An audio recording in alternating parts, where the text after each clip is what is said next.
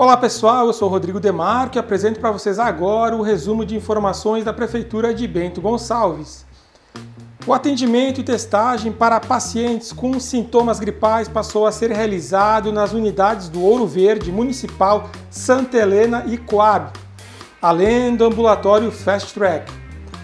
E crianças de 10 e 11 anos sem comorbidades e de 5 até 11 anos com comorbidades começaram a ser vacinadas nesta semana contra o coronavírus.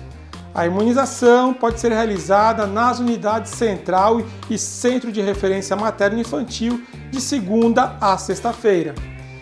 E a ciclovia do Vale dos Vinhedos já é realidade. O município foi contemplado com recursos de 4 milhões e 200 mil reais do programa Avançar no Turismo do governo do estado. E a parceria entre a prefeitura e a UX vai proporcionar ampliação da escola São Roque. Cerca de 200 alunos do sexto ao nono ano vão poder estudar integralmente no ambiente da universidade.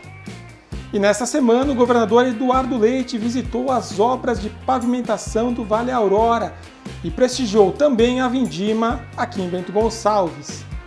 E a Secretaria de Mobilidade Urbana realizou a operação nas escolas com pintura de faixa de segurança e reforço da sinalização. Os trabalhos iniciaram na manhã desta quinta-feira e seguem ao longo dos próximos dias.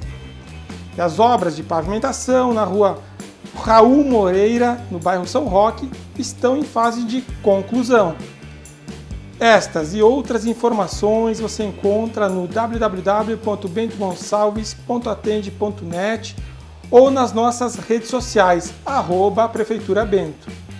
Um bom fim de semana e continue se cuidando. Use máscara, álcool em gel e siga os protocolos de prevenção.